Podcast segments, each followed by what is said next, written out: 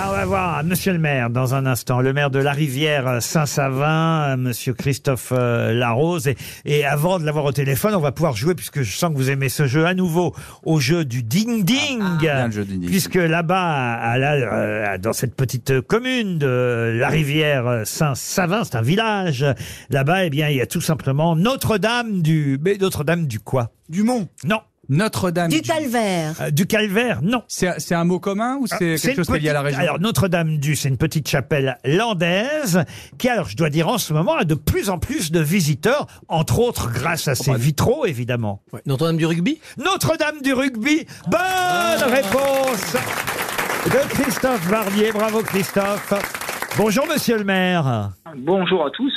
Ah, Où ça se trouve d'abord précisément la rivière Saint-Savin Alors, la rivière Saint-Savin, c'est un petit village qui se trouve à une vingtaine de kilomètres de Mont-de-Marsan. Et vous n'étiez pas encore maire il y a 60 ans, j'imagine, quand le maire du village et l'abbé euh, du village ont décidé de rendre hommage à trois jeunes rugbymen qui euh, avaient disparu. On était en 1963, hein, il y a pile euh, 60 ans, et, et c'est comme ça qu'est née l'idée de rénover euh, cette euh, chapelle. Il ne restait que la sacristie euh, à l'époque, et, et- et d'en faire de cette chapelle eh bien Notre-Dame du rugby. C'est bien ça l'histoire Tout à fait. Donc là, je vais juste euh, rectifier la date, c'est 64. Ah, zut Euh, alors voilà. Oui. Mais euh, en effet, donc euh, trois rugbymen euh, d'Aqua en fait ont perdu la vie au retour d'un match de rugby. Euh, l'abbé du, du village, donc l'abbé Devers, euh, à cette époque, euh, a souhaité euh, dédier euh, cet endroit à son sport préféré, qui est le rugby. Voilà. Ouais. Et pour être très précis, en fait, ce sont les rugbymen qui, eux, étaient décédés en 1963, il y a 60 ans, et la chapelle, elle, euh, a été effectivement en travaux à partir de 1964. C'est bien ça Alors, c'est- ils sont décédés en 64. Voilà. Ah, ah bah alors, écoutez, ah, il faut vous mettre d'accord avec les journalistes, alors. hein. Oui, tout à fait. Ils ont fait une petite erreur. Ah bah voilà. C'était Ben, un abbé ou un rabbin Alors écoutez, on va être obligé de raccrocher parce que ça n'est plus un anniversaire. À l'année D'accord. prochaine Très bien. Eh bien, à Ça, bientôt. ça fait que 59 ans et pas 60 alors. Ouais. Ah, ah, bon allez, Voilà. comme on est en pleine Coupe du monde de rugby, on va quand même s'intéresser à cette Notre-Dame du rugby et surtout à ses vitraux. C'est ça qui est étonnant parce que euh, les vitraux sont quand même particuliers. Oui, tout à fait. Ah bah, Donc, Jésus, on a- Jésus avec un ballon de rugby, c'est bizarre. Eh ben, pas Jésus, Ah, non, non, ça- non, mais non, on Dieu. a euh, la Mieux. Vierge à la touche, Vous avez la Vierge à la touche, la Vierge non, à la non. mêlée, faut oser quand même. la, la Vierge à la mêlée, c'est la Vierge qui protège les, euh, les joueurs au-dessus de la mêlée. Et il y en a quatre, un vitraux comme ça Oui, qui tout à fait. ornent euh, la chapelle. Alors donc euh, la Vierge à la mêlée, les autres vitraux. Le, euh, le joueur blessé Oui. et la Vierge au pèlerin.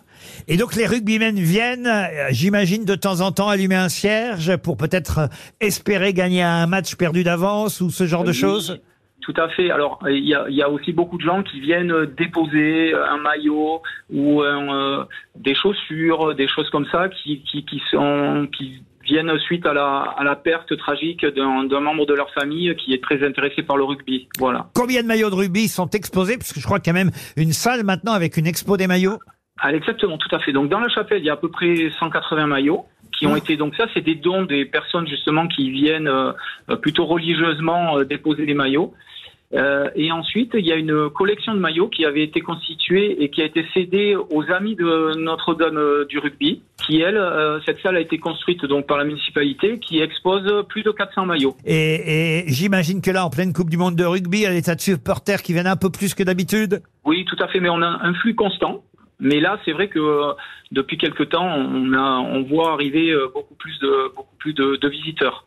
Et l'équipe de France, elle va passer Le 15, il va passer Non, il n'est pas passé. Bah, monsieur le maire, on vous remercie pour toutes euh, ces précisions. Oui. Et euh, si les joueurs actuels ne sont pas passés, je crois que, en tout cas, Serge Blanco est venu euh, jusqu'à la chapelle. Tout à fait. Serge Blanco, Pascal Ondar, c'est là, voilà. Patrick Sébastien est passé Non, pas vu. Ah.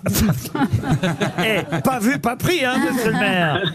Exactement. Pour la Tout Coupe à du fait. Monde de rugby, n'hésitez pas à aller prier à Notre-Dame du rugby. Ça se trouve dans Voilà. ce petit village. Combien d'habitants chez vous 650 habitants. 650 Ça habitants. permet de faire une équipe quand même. à, à la rivière Saint-Savin, 650 habitants qui euh, donc euh, ont leur Notre-Dame de rugby qui fait venir le tourisme. Bravo, monsieur le maire.